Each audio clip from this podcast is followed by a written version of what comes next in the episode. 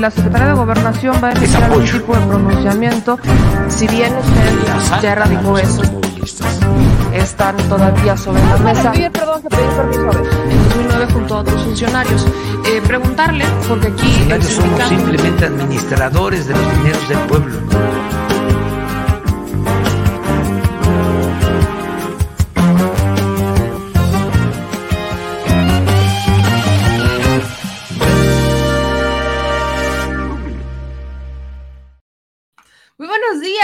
Chile familia, ¿cómo están? Aquí tengo creo que el micrófono muy abajo.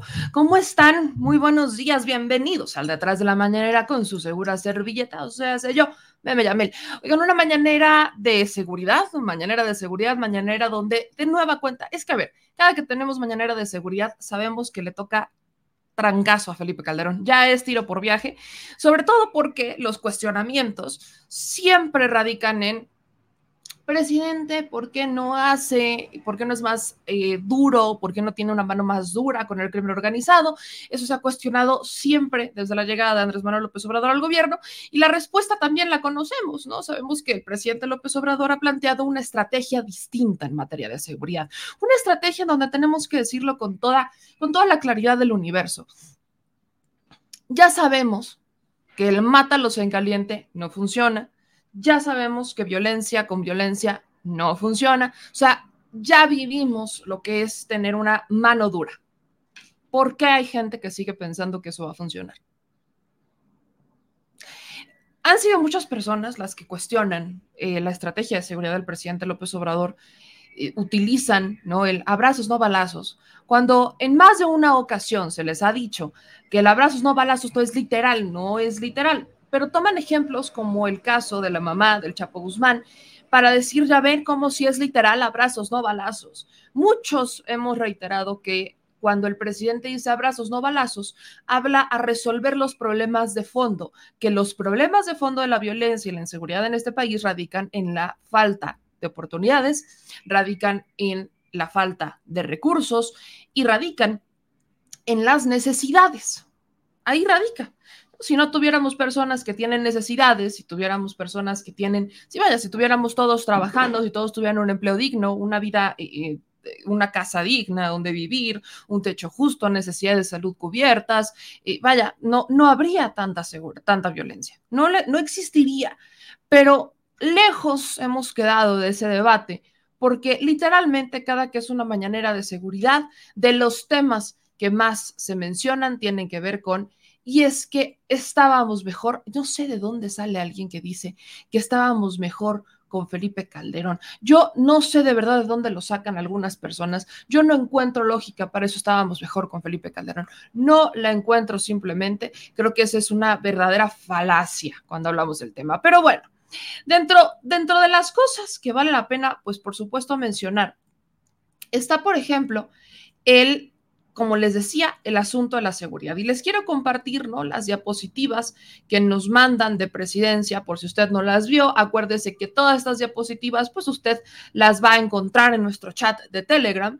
Y como vemos, me voy a ir ¿no? con los delitos de fuero federal, que son los que debe de atender el gobierno federal. Pues aquí vemos que hay una reducción del 28% en estos delitos. Y vemos que, por ejemplo, cuáles son las incidencias delictivas en materia del foro federal, pues son los delitos contra la salud, por ejemplo, que en 2021 en, andaban en 3.040, ¿no? En, en, el mismo periodo del 2021, pues han bajado, por ejemplo, un 27%, los delitos fiscales un 19%, los delitos financieros un 10%, delitos contra la integridad corporal un 8%, no es mucho, pero han bajado, delitos relacionados con armas de fuego explosivos han incrementado, así como los delitos patrimoniales. El tema del fuero común en materia de homicidio doloso, también hay una disminución, va para abajo, es un 17%, pero los comparativos que hacen, y aquí es donde me quiero centrar, los comparativos que hacen siempre los están mar marcando con, por ejemplo, las administraciones pasadas, ¿no? Yo aquí le hago un zoom vemos que esto, por ejemplo, fue 2015. Entonces, es muy sencillo, y esto se los quiero explicar, porque es uno de los argumentos más este, chistosos que vamos a encontrar dentro de los grandes analistas, ¿no? Quieren comparar los mismos delitos, ¿no? Aquí, por ejemplo, entre enero y abril, los quieren comparar del 2015 con enero y abril de este año. Evidentemente, si usted ve la gráfica, ¿no? Pues se va a dar cuenta que, pues sí, en enero, abril del 2015, cuando gobernaba Enrique Peña Nieto, pues los delitos eran mucho menos a los delitos que vemos ahora. Pero, ¿cuál es la gran diferencia? Que eso es lo que nadie le dice y por eso es importante ver las gráficas completas.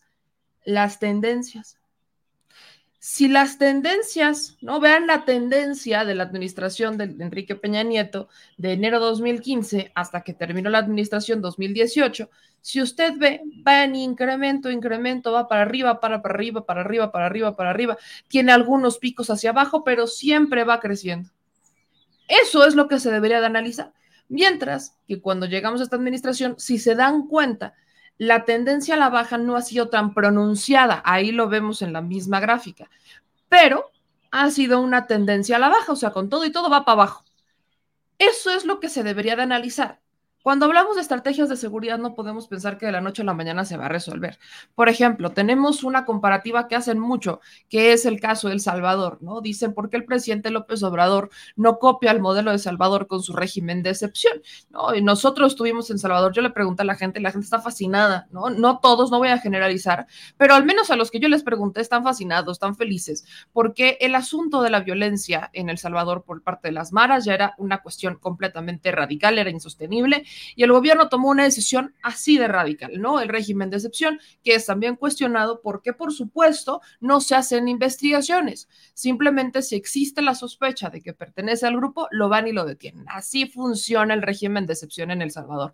Entonces, hay muchas personas que quieren que algo así se aplique con los narcotraficantes aquí en México. O sea, que simplemente porque parecen narcotraficantes se les detendría. ¿Se imaginan ustedes cuántas personas terminarían detenidas sin haber cometido un delito?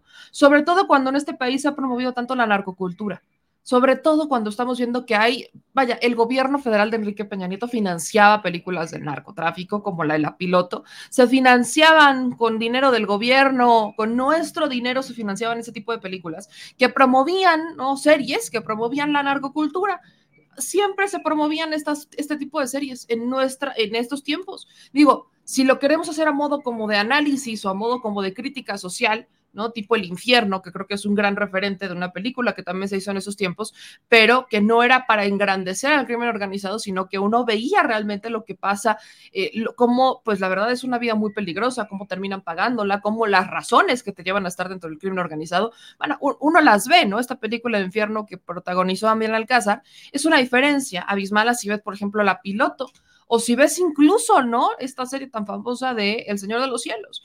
Engrandecen, los, los voltean a ver como superhéroes. O sea, el narcotraficante llegó un momento en donde en México se veía como un superhéroe y eso era financiado con dinero del gobierno federal en algunos casos y en otros no, simplemente era un tema de marketing. Entonces, usted imagínese si se financiaba tanto, si se promovía tanto la imagen de una narcocultura, si aquí en México existiera un régimen de excepción, ¿cuántas personas inocentes terminarían, terminarían presas simplemente, simplemente por andar creyendo que es narcotraficante?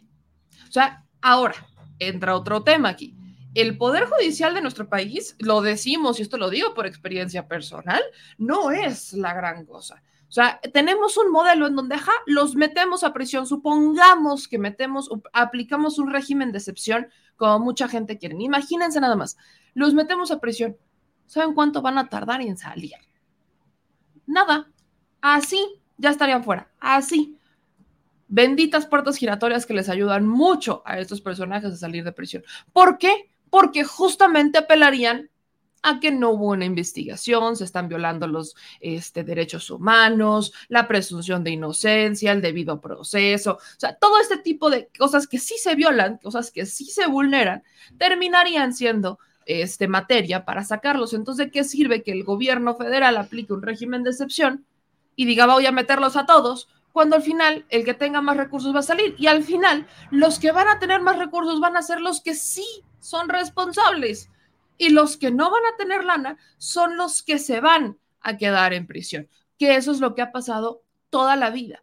Eso es justamente ese régimen de excepción, por eso lo comparamos aquí en México con la guerra contra el narco de Felipe Calderón, porque fue algo similar. ¿no? O sea, los que tenían lana, los delincuentes que tenían lana, salían así. Y los que eran inocentes, que llevan años sin sentencia, por ejemplo, el caso de Israel Vallarta, o el caso de Brenda Quevedo, o el caso de muchas otras personas que están peleando por su inocencia desde prisión, pues iban a quedar ahí. O sea, ya vimos cómo funciona un régimen de excepción en México. No tal cual, pero sí lo hemos visto porque se hicieron ese tipo de detenciones, se fabricaron delitos con tal de, vamos aquí a, este, a, comprobar que la guerra contra el narco funciona. Entonces, en materia de seguridad es muy complicado, ¿no? Y yo lo digo honestamente, es muy complicado hablar de resultados prontos y expeditos, sobre todo porque también hablamos de una coordinación con los órdenes de gobierno. Y ahí entran los factores, por ejemplo, volvemos a ver el caso de Guanajuato con un fiscal que lleva, pues vaya, e, e, el señor está, es una constante que en Guanajuato, desde que está el señor como fiscal, han incrementado los delitos. Se supondría que si es un gran fiscal, pues no deberían de haber ocurrido este tipo de situaciones y eso ha pasado. Entonces, sí tenemos, sí tenemos una, este, vaya, sí tenemos un escenario, sí tenemos un escenario completamente distinto en este país no podemos compararlo con El Salvador, creo que sí eso también es un tema. Eh, bien lo dice, ¿no? Bien lo dice Mario Merino, no comparemos maras con el narco, no, no es lo mismo. Eh, las maras, pues son muchas veces utilizadas por los narcotraficantes como el brazo armado, ¿no? Las maras son este grupo, yo lo llamaría, no, pues creo que lo más asemeja a pandilleros, ¿no? Lo dejo entre comillas, pero son como el brazo criminal o es el brazo físico que utilizan los narcotraficantes. Entonces, los maras son como los que hacen el trabajo sucio para muchos narcotraficantes, para mucho crimen organizado. Entonces, eso también hay que tenerlo claro, bien lo dice Mario Merino, no podemos comparar, pero sí quiero que tengamos como esta diferencia, ¿no? Sí quiero que tengamos como ese escenario en donde no podemos poner peras con peras ni manzanas con manzanas y tampoco podemos esperar un régimen de excepción y tampoco podemos esperar que las cosas cambien de la noche a la mañana, porque le repito, hay muchas cosas que también dependen del fuero común, más bien de los estados, ¿no? Aquí, por ejemplo, vemos como los estados en donde todavía. Son seis entidades las que concentran el 49% de los homicidios este, dolosos en materia de foro federal. Y son Michoacán, Guanajuato, Estado de México, Baja, California, Jalisco, Sonora y Chihuahua. De estos estados, Michoacán es gobernado por Morena, eh, Baja California es gobernado por Morena, Sonora es gobernado por Morena. O sea, de estos estados, tres son gobernados por Morena. Guanajuato es del PAN, Estado de México es del PRI, Jalisco es del Movimiento Ciudadano y Chihuahua es del PAN. Entonces, son estos estados los que concentran la mayor cantidad de homicidios dolosos para aquellas personas que decían, ¿por qué en los estados gobernados por, el, por la oposición esto no pasa? Bueno, sí, sí pasa, ¿no? estamos como equilibrados, tres de Morena, tres de oposición, que aquí creo que también es importante hacer alusión, por ejemplo, el caso de Michoacán. El caso de Michoacán, tengo muchas ganas de ir a Michoacán, como por ejemplo también a Zacatecas, que no está tan lejitos, porque son gobiernos que acaban de hacer una transición. El caso de Michoacán, por ejemplo, Michoacán hizo una transición a, este, pasó de un gobierno, el PRD, Silvano Aureoles, que no hizo absolutamente nada más que un banquito verde, fue su mayor logro, a un gobierno de Morena. Un gobierno de Morena que ya hay algunas personas que están criticando, hay algunas personas que ya empiezan a criticar el gobierno de, Morena, de Bedoya, porque dicen que esperaban más, ¿no? Que tenían como que, esperaban algo distinto. Y vale la pena recordarle a muchas personas que, eh, pues, que, que Bedoya no era el candidato estrella, sino que era Raúl Morón. Bedoya se sacó como la rifa del tigre, porque, pues, sí es de las bases, me han dicho que es de las bases de Morena, pero pues también ha sido como un político que hay muchas personas que dicen es que esperaba algo distinto, esperábamos más. También lleva muy poco tiempo, pero ¿Qué es importante en Michoacán? En Michoacán tendremos que hacer un análisis muy similar al que estamos haciendo en este momento, conforme a tendencias porque Silvano Aureoles juraba y perjuraba que él ya había erradicado la violencia, que ya había erradicado a los grupos de delincuencia armada, que ya había, incluso según este Silvano Aureoles, que ya no existían las autodefensas en Michoacán, algo que es completamente falso. Nunca se fueron, solamente que muchos de ellos estaban del lado de Silvano Aureoles, muchos de ellos estaban incluso las cifras completamente maquinadas, o sea, maquilladas, perdón.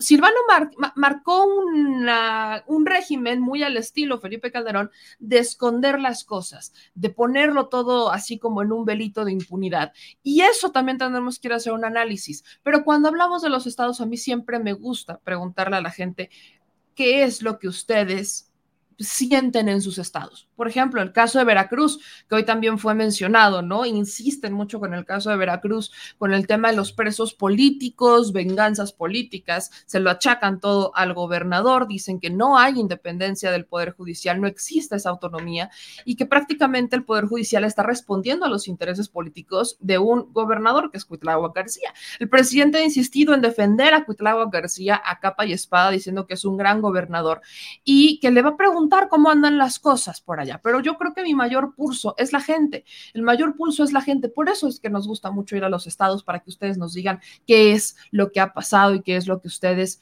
realmente este, piensan, qué es lo que ustedes sienten en cuanto a los resultados de sus gobernadores. Pero ahora, ¿no?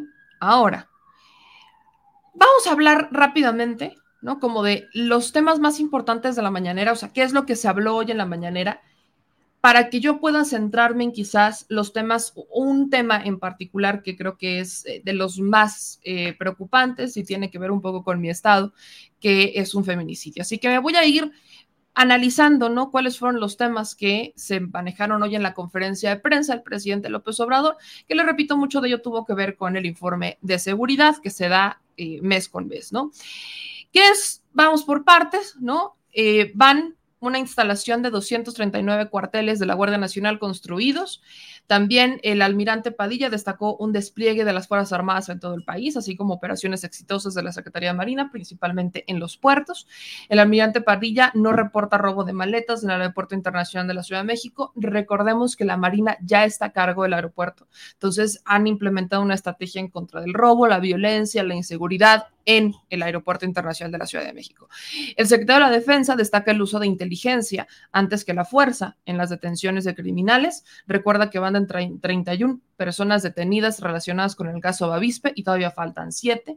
Para prevenir el robo de combustibles, el secretario de la Defensa destacó un monitoreo del sistema de control de flujo de hidrocarburos desde la torre de Pemex. También el secretario de la Defensa destaca eh, un apoyo al Instituto Nacional Electoral ante las elecciones de este 2022. Al hacer comparaciones entre 2017, 2007 y 2022, nuestro general eh, secretario Luis Crescencio Sandoval dice que en 2011 se registraron más agresiones a personal militar, pero en ese último año hubo una reducción. Eh, también compara los números de personal militar fallecido en agresiones en los sexenios de Calderón y Enrique Peña Nieto. El secretario de la Defensa señala la ley del uso de la fuerza y destaca que en el gobierno de Andrés Manuel López Obrador se respetan los derechos humanos, asegura que se atienden las recomendaciones de la Comisión Nacional de Derechos Humanos y este, que ellos están como al pie del cañón, ¿no? Según una encuesta, dice el general Luis Crescencio Sandoval, el 97% de los integrantes de las Fuerzas Armadas y la Guardia Nacional se sienten muy, muy orgullosos este, de pertenecer a estas instituciones. Luego dice eh, también, ¿no? Sandoval destaca la ley del uso de la fuerza para responder ante cualquier situación. Se presentan videos de los avances de la construcción de la refinería de Dos Bocas, Tren Maya y Parque Ecológico Lago Texcoco, que en la cabeza de algunos personajes como tipo Cuadri, ¿no? Ese volverá a ser un aeropuerto, cosa que ya no puede porque ya está decretado como un área natural protegida. Ah, no, pero ya sabemos que a Cuadri le encanta violar la ley, sobre todo porque Cuadri tenía uno que otro contratito, ¿no? En el aeropuerto Texcoco. Eso, o sea, vaya, todos los que hoy por hoy, y hay que dejarlo claro, todas las personas que hoy por hoy digan que terminando la administración del malvado López, porque así le dicen, van a lograr regresar y entonces van a lograr que se ponga y se implemente de nueva cuenta el aeropuerto internacional de Texcoco, están fumando una que no pueden controlar para empezar. Dos, son porque tener algún tipo de interés allá adentro, algún contrato o están de cabilderos o algo así, porque están dispuestos a violar la ley, están dispuestos a hacerlo, o sea, están dispuestos a hacerlo. Esto es algo que hay que dejar claro. Están dispuestos a violar la ley porque es un área natural protegida. Quieren echar para atrás ese decreto de área natural protegida para volver a construir un aeropuerto y entonces mandar a la fregada todos los aeropuertos que existen y hacer ahí su, su gran este, negocio inmobiliario. Lo voy a determinar porque recordemos que la intención era que en la zona donde actualmente está el Aeropuerto Internacional de la Ciudad de México se convirtiera en una... Este, ¿cómo se llama? En una zona inmobiliaria, una zona de lujo tipo Santa Fe. Eso es lo que querían, ¿no? Algo así bien caché. Y pasar todas las actividades a Texcoco. Todo lo querían pasar a Texcoco. Texcoco, pues un área que se sabe que ya es área natural protegida, Lagos, que ha sido muy polémico, también hay uno que otro interés de Morena por ahí, ¿no? Y me refiero particularmente a Higinio Martínez, senador, senador de Morena por el Estado de México, que tenía también intereses económicos dentro del aeropuerto de Texcoco. Creo que es el único morenista que se atrevió a defender el aeropuerto de Texcoco y que sigue intentándolo hacer. Por eso quiso irse a este partido Fuerza por México, pero bueno, ya sabemos que no le salió. Eh, otra cosa importante que ocurre hoy en la mañanera, ¿no? El presidente Andrés Manuel López Obrador, este, pues le hacen una petición de habitantes para que proceda eh, ante la Corte. Esa es una pregunta que hace mi querido Marco Olvera, en donde pues, este, pues le piden ¿no? al presidente como que interceda en un asunto relacionado con propiedades. El presidente López Obrador pues le dice ¿no? que ese tipo de denuncias los tienen que atender la autoridad correspondiente. En este posicionamiento, Marco decía que eh, pues el ministro Arturo Saldívar pues no quería no resolver algunos temas que estaba beneficiando a algunos grupos, ¿no? En el poder. El presidente López Obrador, pues dice que son temas que él sí, él sí cree en Arturo Saldívar, cree que es una persona íntegra, recta, que sí le importa a la gente, que no es una persona de malas entrañas, sino que es un verdadero juez. También pide que sea Claudia Sheinbaum quien atienda denuncias sobre el tema de los inmuebles. Eh, también no le hacen pregunta al presidente López Obrador relacionado con el tema de la cumbre de las Américas, ¿no? Si ya respondió Estados Unidos o no. El presidente dice que todavía faltan pues algunos días, se está dialogando con el propósito de que se invite absolutamente a todos, que hay una muy buena disposición del gobierno de Estados Unidos. Eh, dice el presidente que Estados Unidos ha actuado de manera respetuosa y no ha habido un rechazo tajante eh, espera ¿no? que esta semana ya se pueda informar sobre la Cumbre de las Américas, que muchos nos los han preguntado porque hay gente en Estados Unidos que quería ir a ver al presidente a Los Ángeles, pero dicen, bueno, si no va, ¿para qué voy? Entonces hay ya mucha presión también por parte de los paisanos como decir, bueno, es que yo quiero ir a ver, ¿va a venir o no va a venir? Entonces ahí radicaba un poquito como esta este, duda de algunas personas. Y después de este posicionamiento, pues ya viene eh, el caso de Cecilia Monzón, que voy a retomar un poquito más adelante, pero hay otras preguntas que le hacen al presidente, ¿no? Relacionados, por ejemplo, con el tema de Julio Scherer. No lo habíamos platicado en este espacio, pero a Hertz Manero, recordemos que a Hertz pues ya se le había hecho una costumbre eso de que las cosas le salieran bien y traía ahí como una vendetta en contra de Julio Scherer. El presidente no se quiso meter en el tema, en el caso Hertz Scherer, porque dijo que el asunto de las herencias, eh, pues es algo, las herencias de, de, corrupción, pues es algo con lo que él, él está buscando erradicar, que él está buscando que este tipo de, que vaya de estas cosas se vayan olvidando, que se vayan dejando atrás, él habló de la mamá y el papá, no la corrupción por un tema de equidad de género y demás, pero creo que es importante eh, escuchar al presidente cuando lo menciona, porque dice que como que él no se quiere meter en este asunto propiamente, ahora sí que no, a, él sí no lo, no lo andan metiendo en problemas que no le competen, pero pues sí vuelve a, hablar de, esta confianza que le tiene a Hertz Manero.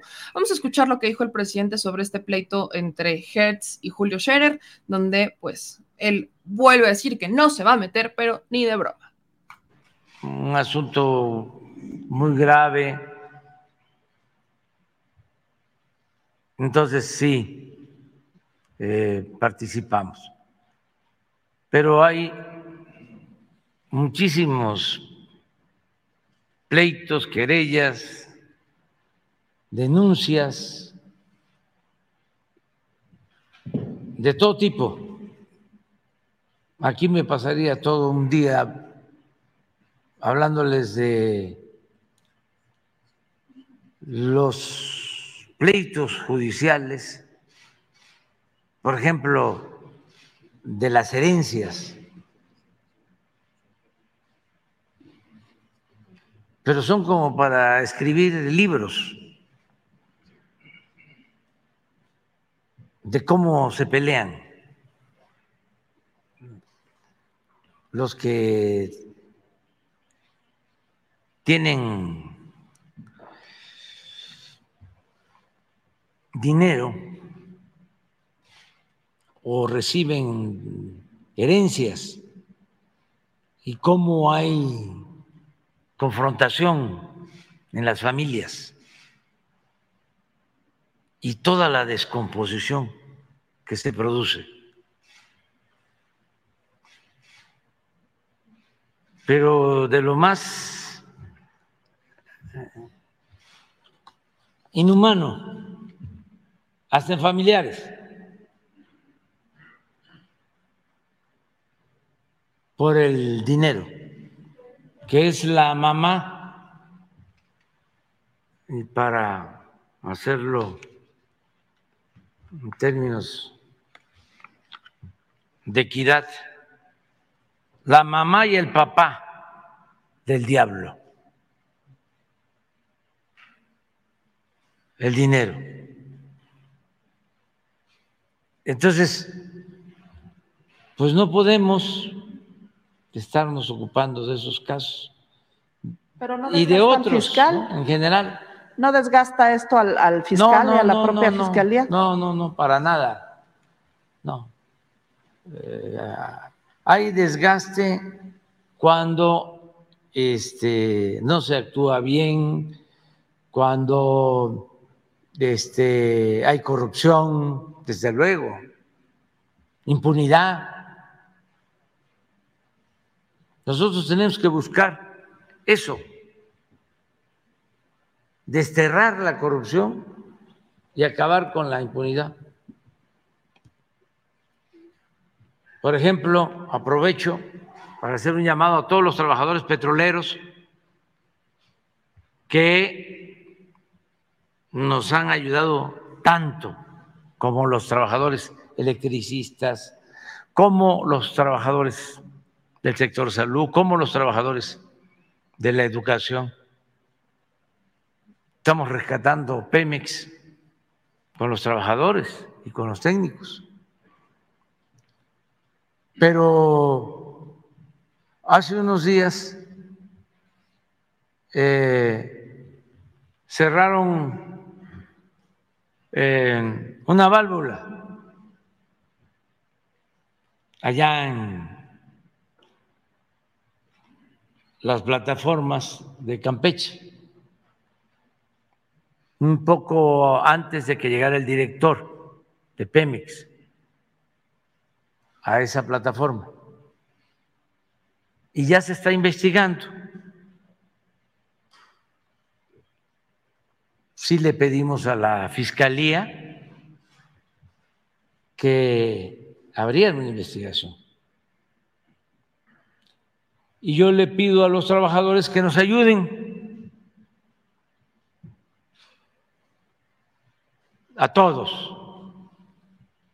Y estoy seguro que nos van a apoyar, estando pendientes, cuidando, informándonos, porque una acción así puede ocasionar una terrible desgracia.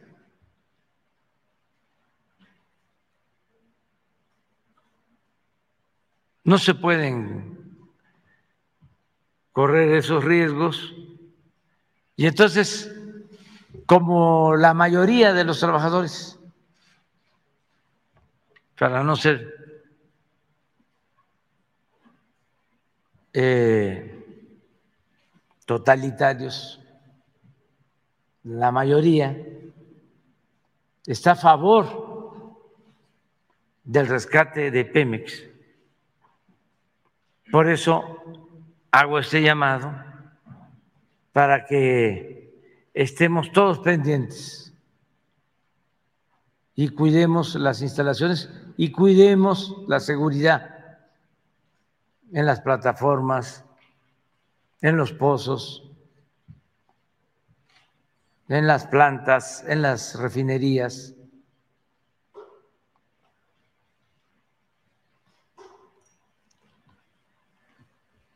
Y eso es lo que tenemos que hacer eh, para seguir adelante, porque hay gente eh, molesta con la transformación,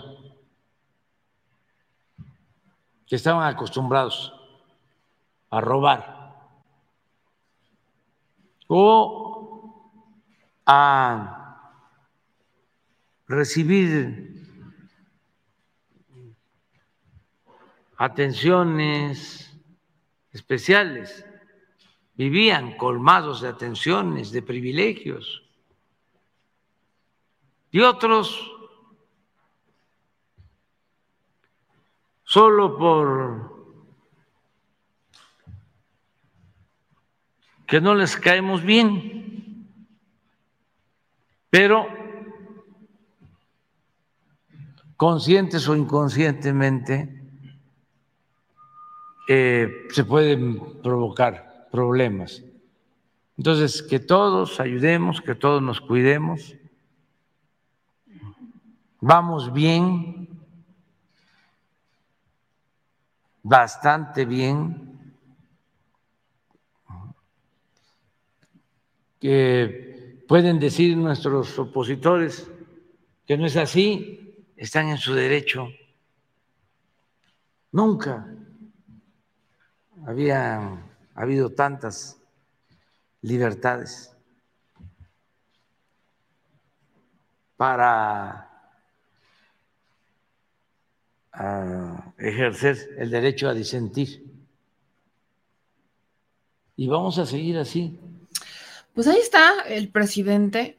Yo a veces le soy bien honesta, me, me desespera un poco cuando sale a defender ampliamente a Hertz ya algunas veces pienso, no sé si es un asunto institucional o, qué, eh, si es por un tema de gobernabilidad, no lo sé, pero él tampoco es quien lo puede quitar, ¿no? El que lo puede quitar es el Senado. Hay un proceso en el Senado. Ellos pueden, ¿no? Procesar a Hertz Manero, sacarlo de la fiscalía, le tendrían que mandar una lista de 10 nombres al presidente, el presidente regresar una con tres nombres y entonces el Senado elegir dentro de estos tres nombres quién es el que se va a quedar como fiscal. Es un proceso tedioso y eh, por la, vaya, Gertz Manero ahorita no les, vaya, no es como un asunto en el INE en donde les podría decir, bueno, ya, o sea, ya se van. No, no, no, o sea, Gertz son nueve años, lleva, eh, lleva tres, o sea, lleva tres no está, o sea, sí valdría la pena ampliamente que alguien se pusiera ahí, ¿no? A pensar en el Senado, pues si, si ya va siendo hora como de cambiar a Hertz Manero, o no sé si se quedan esperar a que se vaya Andrés Manuel López Obrador y que no tengan alguien que les dé la instrucción, no lo sé, pareciera que solamente se mueven cuando el presidente les dice que se muevan, y eso es algo que a mí siempre me ha frustrado de algunos legisladores, pero bueno, vuelve a defender a, a Manero, dice que no hay una, este, pues un desgaste en la fiscalía, coincido con él cuando dice que estamos en un país con muchas libertades, y sí lo coincido, porque, eh, vaya, hablando a nivel federal, no lo quiero elevar a nivel federal, no tanto así en los estados, ahí la cosa cambia, pero a nivel federal sí.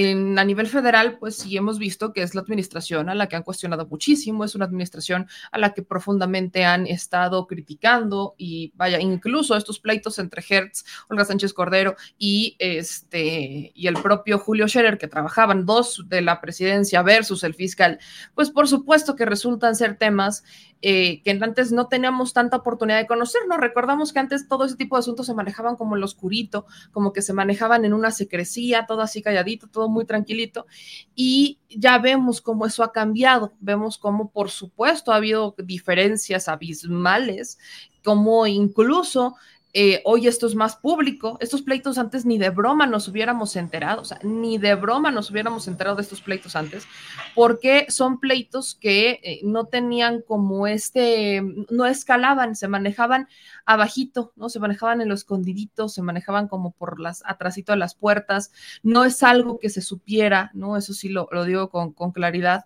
Entonces, hoy sí celebro que tengamos esta posibilidad, ¿no? De conocerlo, celebro que podamos ver más allá de lo que ocurre tras bambalinas o de lo que quieren que veamos. Entonces, ese es un punto importante que quería eh, rescatar al respecto. Y Pues vámonos al otro tema, ¿no? Que tengo pendiente antes de irnos como con las noticias que usted tiene que saber. Y es el caso de Cecilia Monzón. Eh, ya fue tocado en la mañanera por el presidente Andrés Manuel López Obrador. Y es un asunto complejo, es un asunto muy complejo. Quiero iniciar diciendo que lo siento mucho por la familia de Cecilia Monzón y también, ¿no? Lo, lo, dejo claro porque yo me entero el sábado, yo, yo conocí a Cecilia Monzón, la conocí desde hace varios, varios años, conocí a Cecilia Monzón, ella era una abogada priista de muchos años, muchos años, estuvo en el PRI, em, con un bebé, ¿no? tenía un bebé, dejó un bebé. No, no teníamos, definitivamente había una diferencia de ideas entre ella y yo, pero no por eso quiere decir que no reconociera quién es Cecilia Monzón. Una mujer con un carácter muy, muy especial, que no le temblaba la mano ni le temblaba la voz para defender las cosas en las que ella creía, y eso incluía las causas de las mujeres era, era este tipo de mujer que si algo hacías malo, sí te decía, nos vemos en los tribunales. Esa era Cecilia Monzón. Durante muchos años fue casi mi vecina, vivíamos a algunas cuadras de diferencia, Cecilia y yo llegué a ir a, su casa alguna vez. Eh, y yo me entero por un amigo en común que tenemos, uno de mis mejores amigos es también uno de los mejores amigos de Cecilia, y fue un asunto que sí nos sacó mucho de onda, porque durante muchos años Cecilia fue incómoda para el poder en Puebla, para todos, ¿eh? Muchos años, muchos años se le dijo a Cecilia Monzón como no, o sea, como que muchas personas le decían, güey, bájale tres rayitas, porque sí, Cecilia Monzón era, no le, no le daba miedo, no le daba miedo nada. Entonces, en el caso de Cecilia, muchas personas le decían, es que no vas a llegar a ningún lado en la política si sigues así. Muchas personas se lo decían. Y si algo yo le respetaba a Cecilia, es que eso nunca, nunca la limitó. Jamás, jamás Cecilia Monzón le tembló la voz, ni tembló la mano. Y eso le costó puestos, eso le costó candidaturas, eso le costó mucho en la vida política o sea, si algo puedo decir de Cecilia Monzón es que fue una mujer congruente hasta la médula, congruente hasta la médula. El asunto que a mí me dejó un poco en shock fue justo que un día antes, el viernes, yo les estaba hablando de una denuncia. Yo justamente el viernes les hablé de una denuncia que tenía que ver con Cecilia Monzón. Recordarán que el viernes en este espacio hablamos sobre, pues, Puebla, ¿no? Cómo había dedazos en Puebla, la política poblana, que hay muchas personas que les extraña que yo hablara eh, mal de Barbosa. Bueno, no hablé mal de Barbosa, cuestiono a Barbosa porque yo nunca he creído en el proyecto de Barbosa. Y también he cuestionado a los Moreno Valle, lo he dicho 1500 veces. Yo está un TikTok en donde, eh, no, no, todavía no lo he hecho, lo voy a hacer, en donde he hablado, vaya, me aventé un programa en Navidad hablando de la época morenovallista, de cómo nunca dejaron crecer a nadie hay mucha gente que se extraña, ¿no? Ayer es un fenómeno muy extraño que ayer quienes nos ven, me siguen en las redes sociales, sabrán a qué me refiero, que porque critico a Barbosa, que por qué lo critico, que por qué no lo critico, que por qué no lo critico. O sea, yo le voy a decir algo bien honestamente, yo sí soy 4T, defiendo la 4T porque creo en ella, pero no voy a defender algo en lo que no creo y yo no creo en Barbosa. Y habrá personas que quizás digan, es que a mí sí me cae bien, yo creo en él, qué bueno, pero mientras lo hagan con respeto, cuando no lo hacen con respeto ya saben cómo me pongo. Pero el asunto aquí es que yo cuestionaba el viernes este tipo de, de situaciones en Puebla, como hay dedazo, como los políticos, pues se venden, ¿no? Se venden muy caro, se venden, o muy barato, diría yo, y todo lo mencionaba en torno al marco de la nueva auditora.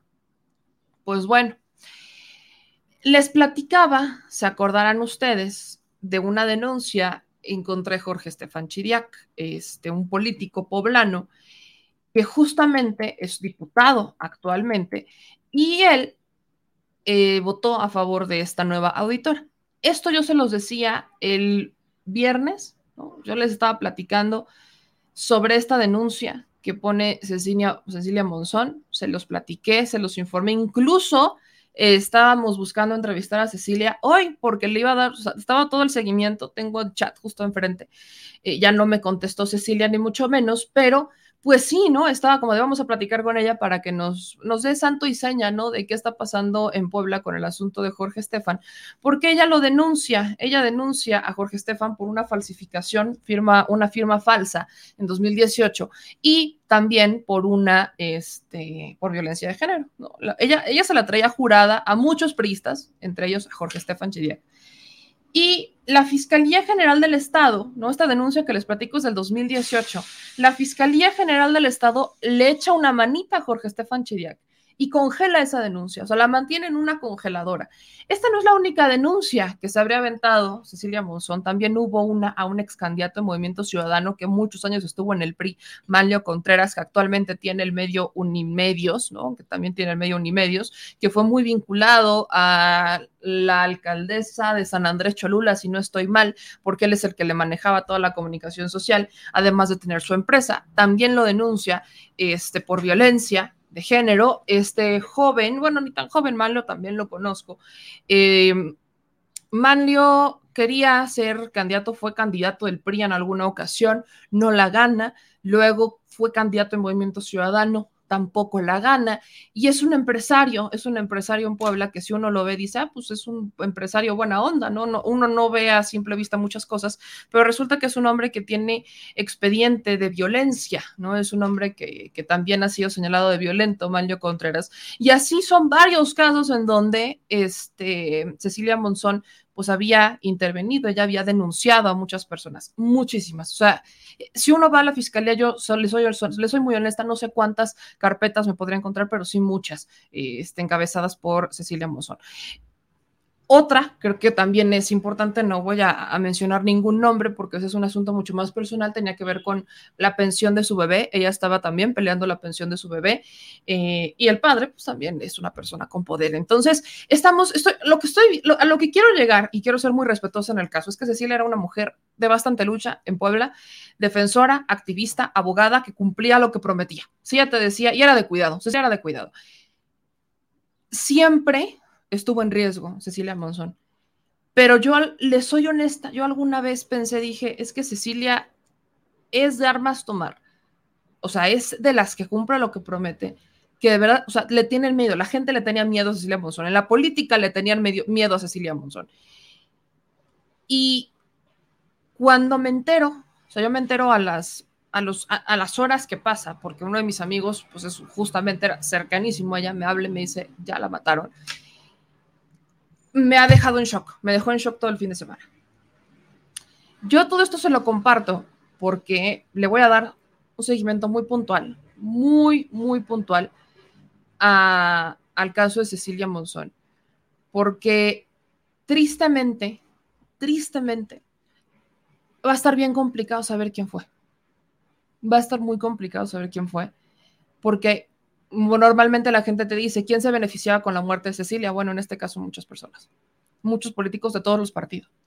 Y con la vinculación que hay entre Morena y el PRI en Puebla, por ejemplo, o bueno, no hablaré de Morena partido, hablo del gobernador, ¿no? De Barbosa, con, el, con ciertos personajes del PRI, pues me extrañaría mucho ver que hicieran las cosas bien. Espero que lo hagan, pero les soy honesta, yo no confío en las fiscalías, yo nunca he confiado en las fiscalías no confío en la... Yo pensaba que la Fiscalía General de la República era diferente en cuanto a la operación, es exactamente lo mismo que las demás.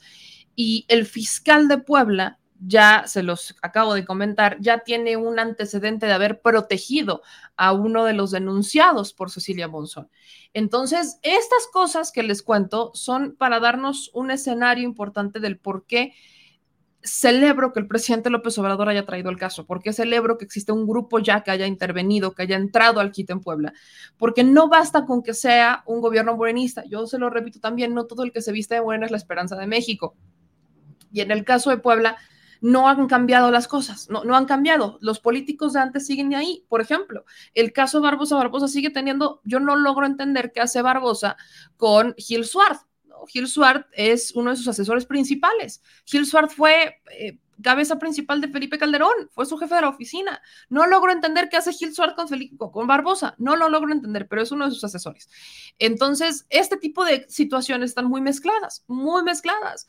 Incluso todavía, o sea, la política en Puebla no se ha desdibujado, no hay claridad en los posicionamientos, hay uno que otro perfil que está empezando a, brotar, pero muchos de estos perfiles incluso están en la nacional, no están en el Estado, y el Estado está como en una indefensión por completo, porque pues literalmente está todo así, es una mezcolanza. Entonces tienes a políticos del PRI siendo aliados de políticos de Morena por el gobernador y luego todos votan por la nueva auditora, que ya sabemos que no sirve para nada más que para proteger los intereses del actual gobernador. Así que quiero darle este escenario en grande porque se vienen cosas. Por ahí muchas personas me decían, meme, ¿por qué no hablas de Puebla? Bueno, ahora voy a empezar a hablar más de Puebla. Y este es uno de esos temas. Entonces, el presidente hoy toca el tema y dice bueno, se lo pregunta la reportera de Grupo Fórmula, Sara Pablo, y el presidente dice, qué bueno que me tocaste el caso de Cecilia Monzón, eh, porque ahí sí dijo que fue asesinada por sicarios. No hay duda, no, no hay duda. Se le acerca en una motocicleta, esto en Momoxpan, en, Cholula, se le acerca en una motocicleta, lleva en, en su este, camioneta y la asesina. O sea, la, la y la asesinan. Es, es terrible, no me imagino la escena, no, no, simplemente no me imagino la escena y no me imagino lo que va a pasar ahora en esa familia. Es una familia muy unida, es una familia donde el poder de la mujer se reflejaba muchísimo. Y créame que le voy a dar un seguimiento muy puntual a este caso, así como lo hicimos con el caso de Devani. La diferencia es que aquí va a ser más complicado, porque todavía en Nuevo León quisieron ser abiertos y por eso es que nos hemos enterado de todo y también por el papá. Yo no creo que me vayan a decepcionar los familiares de Cecilia Monzón, porque si algo tienen los Monzones exactamente eso, ser aguerridos. Su hermana está ya este, al frente de esto. Hay muchas mujeres que es Puebla que están al frente de esto.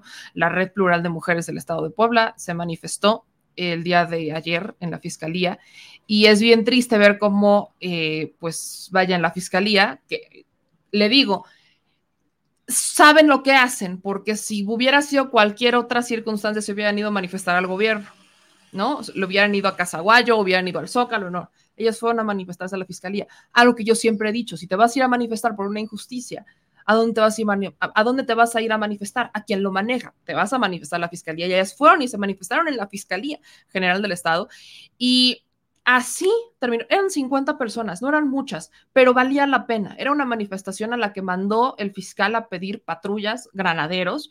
Fueron a pintar las instalaciones de la fiscalía y por aquí termina la marcha y por aquí pintaron todo. No dejaron huella de nada, o sea, no hubo destrozos.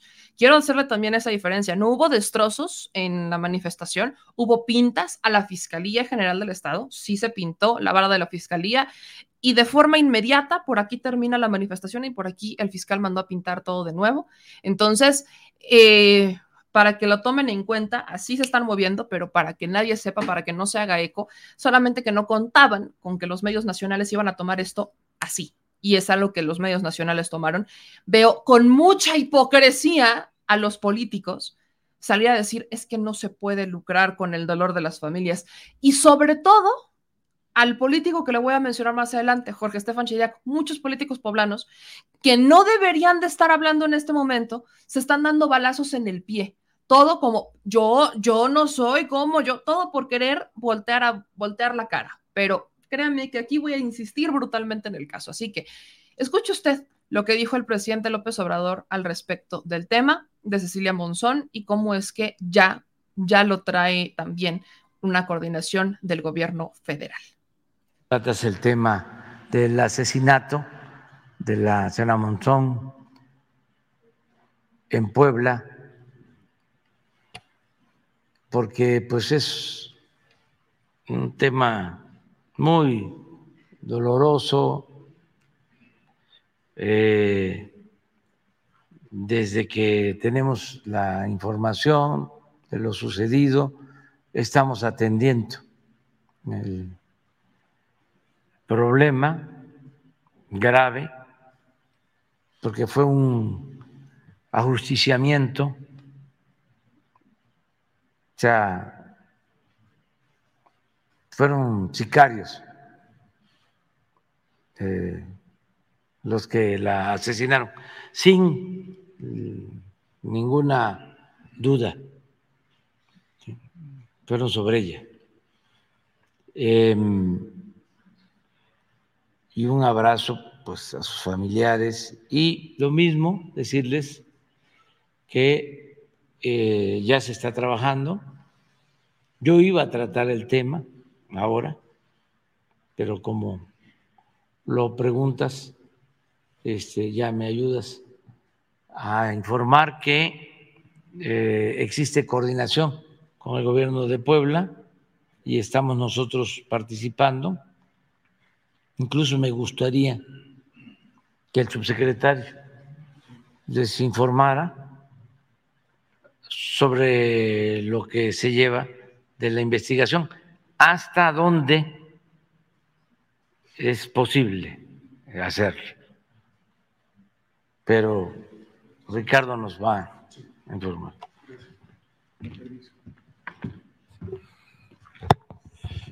Buenos días a todas y a todos. Con su permiso, señor presidente. Desde el primer momento que se tuvo conocimiento de la noticia criminal, la secretaria Rosa Rodríguez nos instruyó a revisar el tema y como lo señala el presidente, se tuvo comunicación con el gobernador Miguel Barbosa y con el fiscal general de justicia de Puebla, Gilberto Higuera. Este evento fue el pasado sábado 21 de mayo a las 9.54 horas en San Pedro de Cholula. Eh, dos sujetos en una motocicleta eh, disparan eh, varios impactos al, vehículo Kia Gris donde iba la activista Cecilia Monzón Pérez, perdiendo la vida prácticamente al momento respetando la secrecía de las investigaciones y no alertar a los autores materiales y probables autores intelectuales, señalar que hay eh, material importante de identificación y también que la Fiscalía General de Puebla ha estado haciendo las indagatorias, las entrevistas, los peritajes y consideramos que como ha acontecido en otros eventos que desafortunadamente han habido en, Puebla, este se va a resolver también eh, de manera eh, pronta y eh, que no habrá impunidad, como ha sido la instrucción presidencial en estos casos, ofrecimos todo el respaldo a las autoridades de Puebla para colaborar en cualquier necesidad técnica de inteligencia o de investigación criminal que pueda arrojar resultados muy pronto. Evidentemente es un hecho que, reprobamos y que habrá una respuesta eficaz de parte del Estado y de las autoridades locales. Gracias. este equipo que han enviado a otros, a otros estados para algunos casos específicos? Con Puebla tenemos una relación muy fluida en diferentes temas, entonces prácticamente hay un trabajo coordinado eh, continuo, las necesidades lo van a ir demandando, pero decir que recientemente también cuando hubo un evento en Iztapaluca, en la carretera México-Puebla, también hubo esta comunicación con la Fiscalía y seguramente en próximas horas habrá un equipo también ya, ya en Puebla, pero desde el primer momento estamos colaborando con ellos porque muchos temas son de carácter técnico y se pueden hacer desde aquí. Insisto, hay una comunicación y coordinación permanente con las autoridades de Puebla. Gracias. Bueno, en cuanto a lo del litigio. Pues ahí está lo que dice el presidente y lo que dice el subsecretario de Seguridad. Ellos van a darle seguimiento al caso. Y nosotros también, nosotros también, este, les digo que Cecilia Monzón fue una mujer bastante polémica en Puebla. Por supuesto, ella y yo no comulgábamos en muchas, muchas ideas, eso es una realidad, pero no por eso quiere decir que no lamentemos el asesinato de Cecilia Monzón y que no lo tomemos como preocupante. Quiero compartirle, por ejemplo, lo que ella ponía en sus redes sociales y me voy a referir a esta denuncia en particular. Ella la pone el 20 de mayo, ¿no? Les digo que esta denuncia del 20 de mayo nosotros la retomamos este, para mencionarla el viernes, ¿no? La tocamos el viernes Y esto fue un día antes, esto fue un día antes de que ella fuera asesinada, ¿no? Esta nota que es de Diario Cambio habla sobre la denuncia, ¿no? Que les decía que ella le habría puesto a eh, Jorge Estefan Chidiac. Eh, Estefan fue denunciado por, por una falsificación de firma en 2018 y la Fiscalía General del Estado le dio el privilegio de congelarla. Ella, justo un día antes de haber sido asesinada, va a la Fiscalía para presionar por este caso, ¿no? Ella fue, ella, ella es quien lo denuncia. Eh, desde el 2018, Jorge Estefan fue denunciado penalmente por el delito de falsificación de firma en contra de la entonces candidata regidora de San Pedro Cholula, Cecilia Monzón. Sin embargo, la denuncia se encuentra congelada y sin avance en la fiscalía. Los hechos ocurridos en el año electoral también implicaron violencia política de género, pues Estefan Chiriac, en su calidad de dirigente, maniobró con el candidato a la alcaldía de San Pedro Cholula, Eduardo Zacatelco, para quitarle a Cecilia Monzón la segunda regiduría. Eso es un tema político. Eh, la activista relata en esta denuncia que durante el proceso electoral 2017 2018 se registró en el proceso del PRI para la designación de candidatos a diputados locales, presidentes municipales y regidores y posteriormente en 2010, el 17 de marzo del 2018 recibió una llamada de la particular de Eduardo Zacatelco que se le identificó como Pamela para solicitarle sus documentos para registrarla. Según el documento del registro que firmaron en el que Cecilia Monzón señaló que firma con tinta azul con puño y letra, se incluyó la declaratoria de aceptación de la candidatura, pero Estefan es conocido por hacer este tipo de movimientos. Él fue dirigente del PRI en ese momento, dirigente estatal, y estos movimientos los hacía comúnmente. Estefan movía para arriba y para abajo a los candidatos, entonces lo que hizo fue sacarla. O sea, él firma, ¿no? Falsificó la firma de Cecilia Monzón para sacarla, ¿no? De la contienda. Ella lo denuncia lo denuncia en ese momento y desde el 2018 la denuncia literalmente se quedó congelada, o sea, se quedó congelada desde el 2018 la fecha. Entonces, Cecilia Monzón, priista, no es la primera vez que le pasaba, no es la primera vez que algo sí le pasaba a Cecilia Monzón. Entonces, tristemente, esta denuncia queda congelada. Y lo que les decía hace ratito, que esto es el otro lado de la moneda, es que, mm, vaya, él fue uno de los principales denunciados, ¿no? Fue uno de los principales denunciados este, por, por Cecilia Monzón. Y entonces, ¿no? El PRI en Puebla, híjole, aplicó la siguiente, ¿no? Primero el grupo legislativo del PRI en Puebla, ¿no? Sube este, lamenta el asesinato de Cecilia Monzón, mientras andan, por supuesto, que en campaña y demás. Aquí, este, ¿no? Se les van siempre, como siempre, se les van a los, este, a diario cambio. Y aquí, ¿no? El grupo legislativo del PRI, lo voy a poner en grande, dice, el grupo legislativo del Partido Revolución Institucional en el estado de Puebla lamenta la muerte de la penalista y defensora de los derechos femeninos Cecilia Monzón Pérez. Los siete integrantes de la bancada condenamos con mucha indignación su asesinato y exigimos con energía a las autoridades ministeriales una investigación ágil y profunda del crimen eh, que no deje dudas sobre las responsabilidades e identidad de los asesinos materiales e intelectuales. Cecilia fue en su tiempo una entusiasta militante de nuestro partido y sus aportaciones y todas valiosas fueron siempre reconocidas. Eso es súper falso. También condenamos cualquier lucro perverso que con este caso se pretende hacer sin mediar el daño a la memoria y a la familia de la también activista madre e hija. La justicia verdadera es nuestra contundente demanda. Charbel Jorge Estefan Chidiac, coordinador. Le repito que es una mentada de madre del PRI, sobre todo de Jorge Estefan, cuando él fue uno de los principales denunciados. Entonces, este, quieren como lavarse las manos de este tema. Yo sí espero que las autoridades hagan su chamba, sí espero que el gobierno federal genere al menos un equilibrio, porque el gobierno del Estado simplemente no lo creo. Hay una muy importante vinculación sobre todo entre Jorge Estefan y el gobernador Barbosa. Eh, los votos han sido claros en las cosas que le convienen a Barbosa. Siempre ha tenido un gran aliado a Jorge Estefan.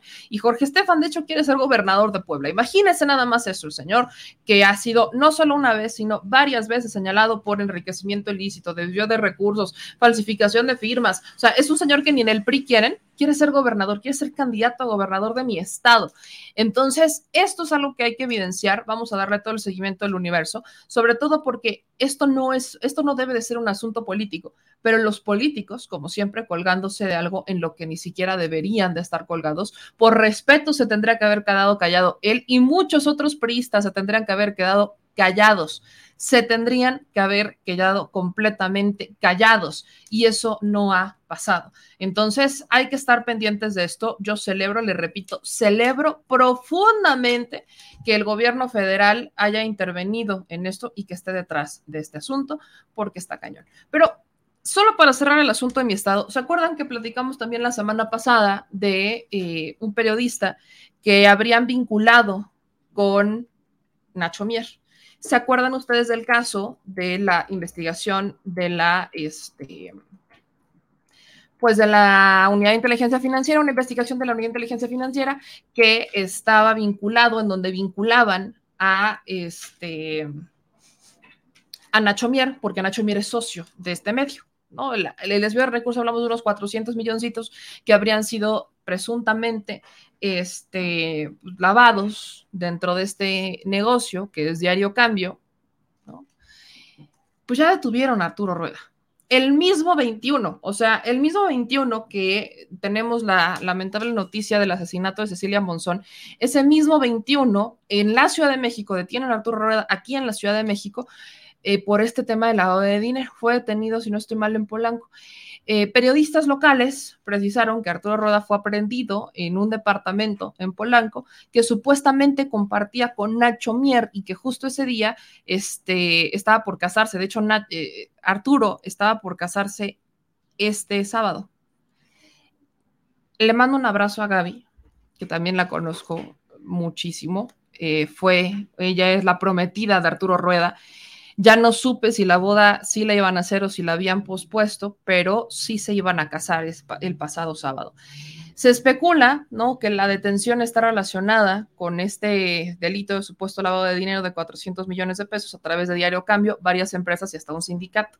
En esta denuncia también se menciona a Nacho Mier, quien se ubicaba eh, como uno de los pues dueños o eh, socios capitalistas del medio y también esto me remite otra vez a Jorge Estefan Chiriac, porque en 2015 Jorge Estefan, el que les había mencionado que está implicado ¿no? en, la, en la denuncia de, de Cecilia Monzón, que es una de las personas a las que la gente estaba como ubicando, pues resulta que Jorge Estefan Chiriac y el senador Alejandro Armenta, esto es lo que circula entre los pasillos de la política, se habrían aliado Alejandro Almenta, senador de Morena, y Jorge Estefan Chillac, priista, se habrían aliado para desbancar a Nacho Mier, ¿no? Que es un asunto político, que se habrían unido para desbancar a Nacho Mier. ¿Para qué?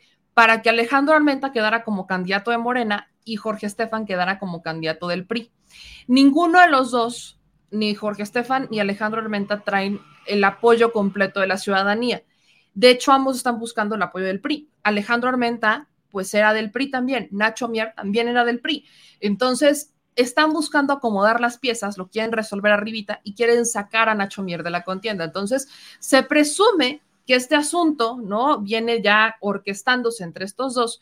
Y en 2015, le repito, Jorge Estefan Chiriac exhibió un video en el que Arturo Rueda, el periodista ahora detenido, presunto socio de Nacho Mier, este, lo estaba pues extorsionando con 10 millones de pesos para no publicar un video que afectaba a entonces Jorge Estefan Chiriac, que en ese entonces era candidato. O sea, le digo que la política poblana tiene mucho de qué hablar, tiene mucho que, de qué hablar y mucho para regalarle a México y al mundo, pero es que las cosas empiezan, ¿no? Empiezan como a acomodarse de, de, maneras muy extrañas. Entonces, eso nada más como dato curioso para cerrar el asunto de Puebla, porque las cosas, le digo que las cosas andan, andan graves. Me voy a ir con otros temas antes de, antes de irnos, y uno de estos temas tiene que ver con el INE, otra vez el PRI. El Instituto Nacional Electoral, eh, sí, sí podría denunciar a Alito Moreno por el tema de los audios, sobre todo el de Cinépolis. El Instituto Nacional Electoral informó que abrió una investigación en contra del dirigente del Partido Revolución Institucional, Alito Moreno, sobre el caso de los audios, donde revela que presuntamente la empresa Cinépolis hizo aportaciones al tricolor por un monto de 25 millones de pesos. La denuncia fue presentada por representantes del partido Morena ante el órgano electoral y se informó a través de sus redes sociales lo siguiente. Estoy muy contenta, déjeme decirle, porque eh, nosotros estábamos esperando que algo así ocurriera y efectivamente pasó. El Instituto Nacional Electoral informa a través de sus bonitas y maravillosas redes sociales que, pues sí, sí van a abrir una este, carpeta de investigación en contra del dirigente nacional del PRI, porque, pues sí, este, llegó, llegó esto a la comisión de quejas por parte de una denuncia que emite eh, Morena, ¿no? Entonces dicen, pues con permiso, sí vamos a investigar y vamos a ver qué pasa. Hay que estar también muy pendientes de esto, porque ya sabemos que les da como a veces el mal de la desmemoria. Entonces, sí, va a haber una investigación. Por ahí la gente me decía es que no va a pasar nada. Pues nosotros tenemos que presionar. Por fin, ¿no? Los representantes de Morena hicieron algo que estábamos esperando y era justamente eso. Entonces, vamos a ver qué pasa con Alito Moreno, que ha insistido en que esto es una cortina de humo, ¿no? El pobrecito, todos contra él, lo quieren, lo, quieren este, desbandar, ¿no? Pobre Alito, ¿no? Ah, ah, ah. Entonces, este sí, era importante contarle eso porque vienen denuncias, vienen denuncias, mi gente, y viene una investigación. Y hay otra noticia. Esta, esta yo quiero pedir su opinión que también tiene que ver con, con el asunto del Instituto Nacional Electoral y tiene que ver con Ricardo Monreal. Este fin de semana, usted se habrá dado cuenta que tanto la jefa de gobierno Claudia Sheinbaum como Marcelo Ebrard y el propio secretario de Gobernación Adán Augusto estuvieron en distintos eventos, ¿no? Estuvieron en distintos eventos este, políticos de campaña, en mítines de campaña. Entonces, Ebrard estaba en Quintana Roo, Claudia Sheinbaum estuvo en Hidalgo también estuvo en Hidalgo Adán Augusto, entonces estuvieron ahí, estuvo muy movido, después Adán se fue al tianguis turístico en Acapulco, pero fue un fin de semana en donde funcionarios estuvieron dentro de este mítines políticos. Monreal se quejó por esto. Monreal hubo una queja ya de, de Ricardo Monreal al respecto, porque insiste, ¿no? Ricardo Monreal en este pues en dirigir la orquesta. Y esto es literal, esto es, esto es literalmente. Se, lo quiero compartir porque literal Ricardo Monreal presume en sus redes sociales que dirige orquestas, ¿no? Ahí lo pueden ver ustedes, hace 20 horas pone, ¿no? Y cuando fue eh, gobernador de Zacatecas, dirigió simbólicamente la Orquesta Sinfónica del Estado. Entonces, Ricardo Monreal hace una queja al respecto de esto y pide dos cosas. Ya lo viene pidiendo desde hace un rato. Y es que el INE, que el Instituto Nacional Electoral, sea quien organice la contienda interna de Morena para ver quién va a ser el candidato a la presidencia. Estamos a 23 de mayo del 2022, las elecciones son hasta el 2024 y Ricardo Monreal quiere que el Instituto Nacional Electoral sea quien organice la contienda interna de Morena. Esa es una. Y dos, Ricardo Monreal, ¿no? Se, molestó un poquito de que tanto Ebrard como Sheinbaum estuvieran pues visitando a los candidatos, ¿no? No, le gustó que visitaran a los candidatos. Ricardo Monreal, ¿no? Eh, dice que este, esto puede provocar fisuras dentro de quienes aspiran a este proceso, ¿no? El coordinador de los senadores mencionó que el presidente López Obrador viene promoviendo, impulsando y destapando a una serie de personas, todos miembros de su gabinete, para sucederle lo que él llamó el Club de las Corcholatas, que a su juicio, pues no deberían de ser así. Ya saben que a Ricardo Monreal no le gusta eso de las corcholatas, nos los dijo en entrevista. Pero mientras Ricardo Monreal está muy molesto por eso, él también está haciendo campaña, él también está haciendo una cierta campaña. Y esa campaña la está haciendo a través de Alejandro Rojas de Azurán. Yo solo tengo una pregunta en el caso de Ricardo Monreal.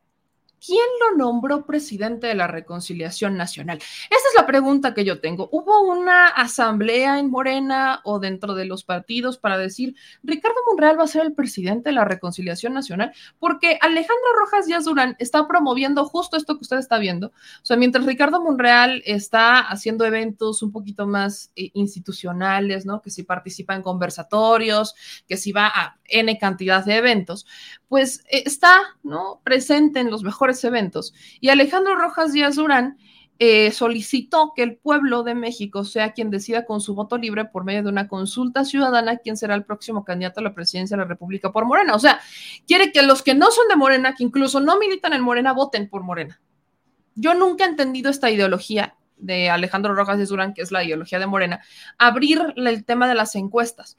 ¿No? Que no sean encuestas a los que militan del partido, que eso es la vida interna de un partido. Eso tiene todo el sentido del mundo, que quienes están dentro del partido, quienes son militantes, quienes son, este, vaya, de las estructuras del partido, pues sean quienes decidan quién va a ser su candidato. No tiene sentido que lo hagan quienes no están dentro del partido, eso no tiene lógica.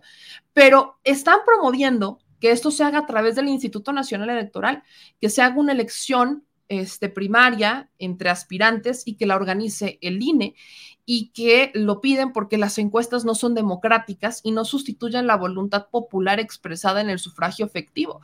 Entonces, dice, ¿no? Eh, Alejandro Rojas de Durán y por ende Ricardo Monreal, que Ricardo será el presidente de la reconciliación nacional y ya en las lonas lo están poniendo como el presidente de la reconciliación nacional y además, ¿no? Le Alejandro, imagínense a dónde hemos llegado. Alejandro Rojas Díaz Durán le sugirió al presidente López Obrador que envíe al Senado la propuesta de reforma eléctrica, porque en el Senado sí la van a aprobar. Y si se aprueba en el Senado, o sea, si sale, si la Cámara de origen es el Senado, pues entonces ya en la Cámara de Diputados ya no van a tener mucho pretexto porque ya va a llegar planchada y sería cosa nada más de votarla, ya no de discutirla, pero que la Cámara de origen fuera el Senado. ¿Esto para qué lo hace? Porque lo que busca es dar un ejemplo de nosotros en el Senado sin cumplimos con el presidente, lo que les he dicho en más de una ocasión, que buscan que el presidente como que les ponga las estrellitas y que sea el presidente el que les ponga la estrellita para que digan, ah, mira, no, sí cumplió, entonces sí se la merece. Entonces están buscando desesperadamente por dónde, por dónde llegarle por todos lados. Y yo vuelvo a preguntar, ¿quién, quién, quién dijo? ¿Quién, ¿Quién asignó, quién la autodenominó a Ricardo Monreal como presidente de la Reconciliación Nacional? No lo sé, pero bueno, ahí está, usted opine al respecto de esto. Me voy con sus comentarios, dicen por acá. Que invente, eh, que invente, nadie quiere que él sea candidato de Morena, que se haga por votación del partido. Jean Paul dice, eso es lo que no quiere el presidente, porque traería a sus amigos de la oposición. Eh, dicen acá en otros comentarios, fantachosos, fantachos, personajes políticos que solo están en Morena por sus caprichos y no por el pueblo de México. Un personaje totalmente caprichoso, deshonesto y traidor. Javier dice, viendo la tempestad y no se hincan. Lilith, ¿están locos? ¿Quieren fraude? Este, dice Andrea que no lo permita Morena.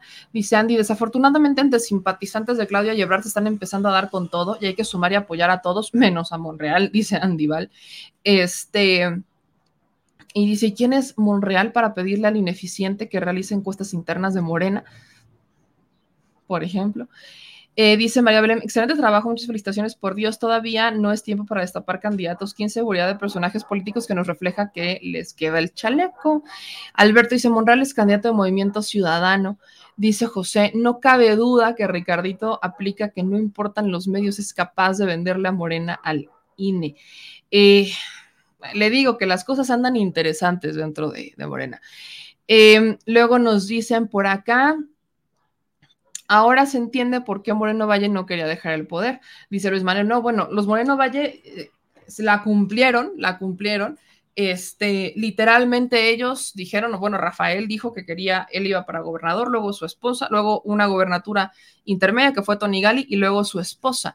Como no le gustó, hubo pleitos en el paraíso, ¿no? Cuando llegó Tony Gali al gobierno, este, ya no, como que ya Tony se le empezó a salir del, del, del corral y empezó a tomar decisiones propias que no le gustaban a Rafael, hubo una separación ahí interesante, luego llegó su esposa, su esposa en campaña también también empezó a separarse un poco, empezó a tomar una propia iniciativa, porque incluso fuentes me han revelado que estuvieron en la campaña de Marta Erika, que ella no quería hacer, o sea, que ella en la campaña estaba desinfladísima, que ella no quería estar, o sea, que de verdad ya estaba hasta el queque del proyecto Moreno Ballista y que ella solamente quería eh, estar en su casa con sus hijos, porque ella no podía tener hijos o nunca tuvo hijos propios, pero sí adoptó. Entonces, cosas que se saben de la política poblana. Dice, no hay nada más peligroso que un chapulín tenga poder, pues se camuflajea. definitivamente. Eh, dice Mimi, no inventes, me qué bueno que sacas toda esta información. Muchos me dicen que por qué la saco, se enojan cuando la saco, pero bueno. Y ya nos vamos, mis amigos, ya nos vamos, pero algo les iba a decir ya se me olvidó, oigan, qué feo que sea así. Lo que sí, vaya, ahorita que me acuerde, lo que sí es que no dejen de participar, no dejen de participar. Estamos en un escenario muy importante, muy, muy importante. Y creo que debemos de ser cada vez más insistentes, más insistentes en que pues nosotros como mexicanos somos quienes tenemos el poder, somos los ciudadanos quienes tenemos el poder para todo. Si nosotros presionamos, si nosotros participamos, si nosotros empujamos este elefante reumático, vamos a avanzar, si no, simplemente no va a ocurrir nada distinto. Entonces yo quiero seguirlos exhortando que seamos todos los ciudadanos quienes, por favor, estemos presentes. Y ya me acordé que les iba a decir, ya me acordé y tiene que ver con el tema de Querétaro, el agua. Y justo lo había dicho porque en Puebla ocurrió algo similar, ¿no? En Puebla ocurrió algo similar. Se aprobó una ley sobre agua en Querétaro. Esta es una noticia importante. Y es, vaya, con miras a privatizarlo. En Puebla ocurrió con Agua de Puebla. Justo en tiempos de Moreno Valle ocurrió algo así. Por eso les digo que somos medio conocidos en este asunto. en medio de exigencias de un parlamento abierto por parte de especialistas y por parte también de, o sea, hubo protestas afuera del Congreso de Querétaro, el grupo del PAN y el Partido Querétaro Independiente, que suman 16 legisladores de 25, aprobaron la ley que regula la prestación de servicios de agua potable, alcantarillado y saneamiento en el estado de Querétaro. Es la primera sobre agua que se aprueba en la entidad. Esta es impulsada por el Partido Acción Nacional a unos meses iniciado el gobierno de Mauricio Curi, en donde se incluye un capítulo sobre concesiones. Uno de los aspectos que más ha generado inquietud entre todos es que literalmente dice que se va a poder entregar la concesión, evidentemente, a privados por un tiempo indefinido, así, o sea, como detengan para ustedes. Viva México. E, esto no es bueno, esto no, no es bueno, no, no es bueno en ningún sentido porque aunque no dice textualmente la palabra privatizar, habla de concesionar la prestación del servicio. Desde el 2015, la coalición de organizaciones mexicanas por el derecho humano al agua han alertado sobre el peligro de la privatización del recurso a través de esta figura de la concesión. Sin embargo, diputados que votaron a favor de rechazaron que se vaya a privatizar y que no se contamine el esfuerzo. O sea, que esta ley representa un esfuerzo brutal. En Puebla ocurrió algo así. En Puebla el agua está concesionada a una empresa que es Agua de Puebla no está concesionada. Entonces, eh, sabemos, que sabemos lo que significa, porque inmediatamente incrementan los costos. O sea, por aquí concesionar significa privatizar y esto significa incrementar los costos. Y estábamos hablando del líquido vital, estamos hablando del agua. O sea, no estamos hablando, vaya, ya ni siquiera de la luz, estamos hablando del agua. Agua, el agua.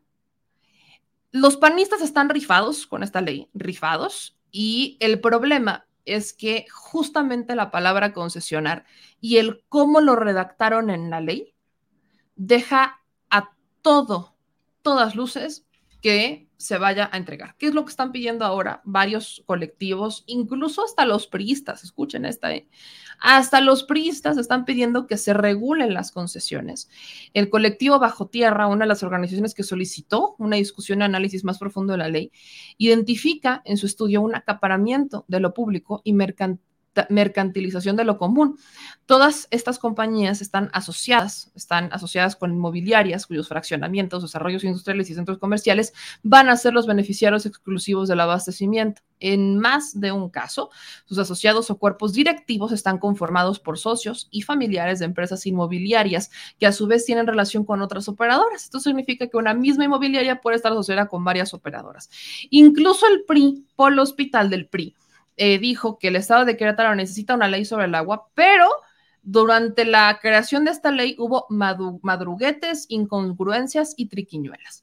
Eh, sus compañeros priistas del Congreso local, Juan Guevara Moreno y Graciela Juárez Montes, presentaron una iniciativa sobre agua adicional a la del PAN, pero también fue cuestionada porque también contemplaba la figura de las concesiones. O sea, por el hospital de un diputado, pues dice, sí, este, no pueden concesionarlo, está muy, estará muy en contra, pero los compañeros del Congreso local también presentaron una iniciativa con miras a la privatización. Em, e, e, está canijo el tema, porque volvemos a ver las concesiones, o sea, es entregarle a manos de los privados, y no solamente hablamos de los costos, sino también hablamos de la distribución del agua. ¿A qué voy? Lo que están, la, la queja, por ejemplo, en Querétaro, que es algo que pasa en Puebla también, es que cuando lo concesionan, ¿no? Las empresas que están, que serían las concesionadoras, se van a quedar con el servicio. Y muchas de estas empresas, sus socios, también son dueños o socios de inmobiliarias, fraccionamientos o centros comerciales. Si ellos tienen el control del agua, ¿usted a dónde cree que lo van a mandar primero? ¿A dónde creen que lo van a mandar primero? ¿A la ciudadanía que lo necesita? ¿O a ellos que tienen sus centros comerciales? Exactamente es ese. Exactamente ese es el tema. Es exactamente el tema. Ese es el tema. Y ahora sumémosle el costo, porque se lo dejas a los privados y entonces se regula con las reglas del mercado. Y estamos hablando del líquido vital. Del líquido vital, estamos hablando del agua. Del agua. Bueno, pues por eso, ahora que se quejan, ahora que se están manifestando y ahora que están, bueno, por eso votaban en el PAN, porque ahí sí hubo una votación de mayoría por el Partido Acción Nacional, a diferencia de Nuevo León, que hubo mucha gente que se quedó dormida, hubo mucha gente inconforme con los candidatos, pero a diferencia de Nuevo León hubo una mayor votación, hablando de proporción de gente, por los diputados panistas y por el gobierno panista de Mauricio Curia en Querétaro. Exactamente es el tema. Votar por el PAN es prácticamente votar por una privatización. O sea, tú votas por un gobierno del PAN y le das todo el control al PAN o la mayoría del control al PAN y sabes que va a haber una privatización, sabes que van a empezar a dar concesiones y sabes que van a empezar a, la, privatizar. Y ahora subemosle el asunto de Conagua. En Conagua hay una corrupción brutal. O sea, hay 1.500 delitos de Conagua. Conagua termina, aunque cambien al titular, los funcionarios de Conagua siguen siendo los mismos que llevan años ahí. Y estos funcionarios ya tienen sus tratitos con, este, con los gobiernos estatales y municipales. Las concesiones que ha dado Conagua ni siquiera las han revisado. El caso de Nuevo León, por ejemplo, de no ser porque se presenta un punto de acuerdo, de no ser porque nosotros, los ciudadanos, empezaron a exigir, de no ser porque Nuevo León se movilizaron, yo no me imagino un escenario en donde se hubiera mandado a revisar las concesiones de Conagua, porque Conagua por sí mismo no lo hace. Entonces, estamos, estamos en una situación que sí nos amerita voltear a ver lo que pasa, porque las concesiones es un esquema de privatización que no se ha regulado, no han querido regular las privatizaciones a través de estas famosas concesiones, no las han querido regular y mire usted a dónde hemos llegado. Ese es el tema al que me he referido muchas veces y es que el PAN o la política neoliberal lo que busca hacer literalmente es privatizar hasta el aire que respiramos. Y esto es literal. O sea, esto no es, un, no es un asunto de broma, es un asunto literal. Lo que quieren, o sea, vaya, están con el agua, ya lo hicieron con la electricidad, están con el agua, que sigue el aire. Vaya, creo que sí tenemos que poner sobre la mesa el tema del agua.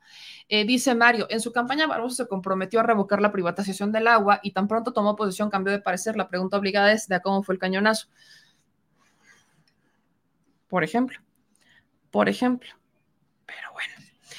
Este tema se tiene que tocar en la mañanera, como dice Mario. Estoy de acuerdo con Mario. Estoy de acuerdo con Mario. Dice, como el presidente le está cerrando las puertas para no robar el erario, ahora quieren hacerlo a nivel estatal. Y es que eso siempre ha sido, ¿eh? Eso sí, siempre ha sido. Pero bueno, mi gente, ya me voy. Les mando un abrazo muy grande a todas y a todos ustedes.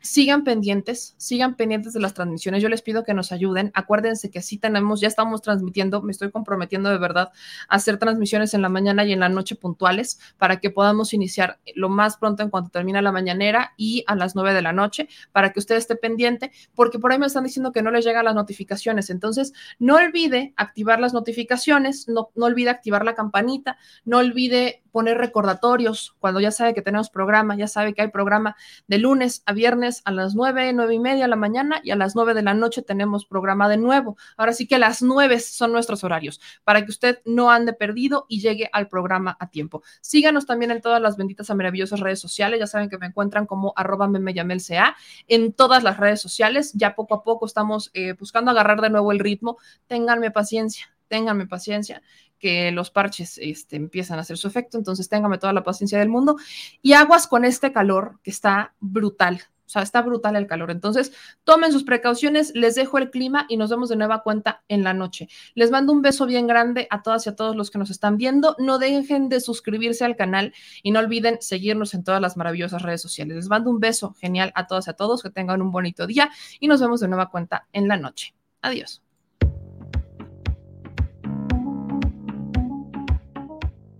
El Servicio Meteorológico Nacional de la Conagua le informa el pronóstico del tiempo. Este día, el frente número 47 se extenderá como estacionario sobre el noreste del país y continuará interactuando con un canal de baja presión sobre el noreste y centro del territorio mexicano, generando lluvias puntuales intensas en Nuevo León, Tamaulipas y San Luis Potosí, además de lluvias fuertes a muy fuertes en la Mesa del Norte y la Mesa Central, incluido el Valle de México todas las lluvias con descargas eléctricas y posibles granizadas, en tanto que la onda tropical número 1 comenzará a debilitarse sobre el sureste de México.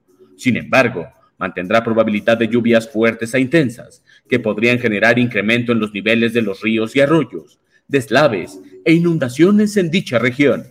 Finalmente, un sistema anticiclónico en niveles medios de la atmósfera mantendrá el ambiente vespertino caluroso en gran parte de la República Mexicana con temperaturas máximas superiores a 40 grados Celsius en Nuevo León, Tamaulipas, San Luis Potosí, Michoacán, Guerrero, Oaxaca, Veracruz, Tabasco y Campeche.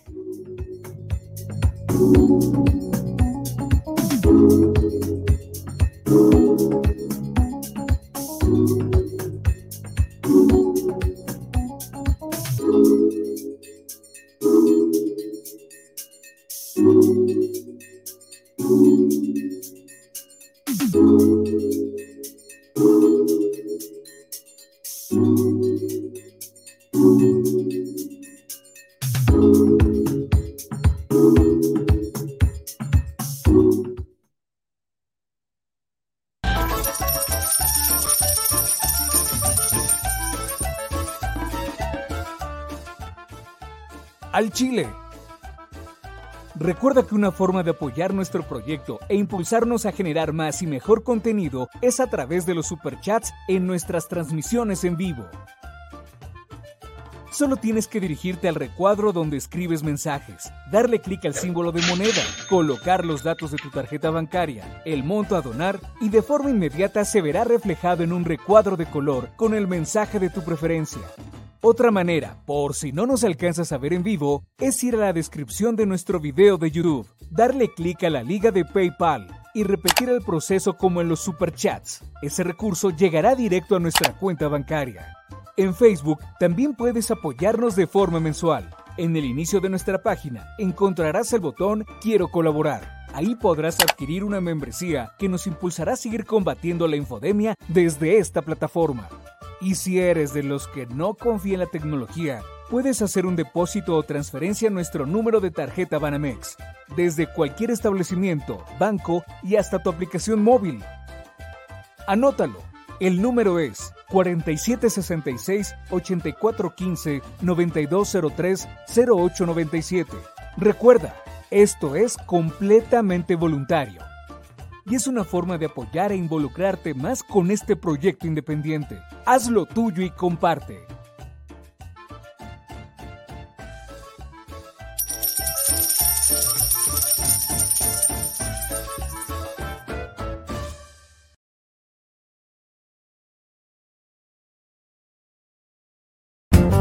y la Secretaría de Gobernación va a emitir algún tipo de pronunciamiento, si bien usted ya erradicó eso están todavía sobre la mesa. perdón, que permiso En 2009 junto a otros funcionarios. Eh, preguntarle, porque aquí... somos simplemente administradores de los dineros del pueblo.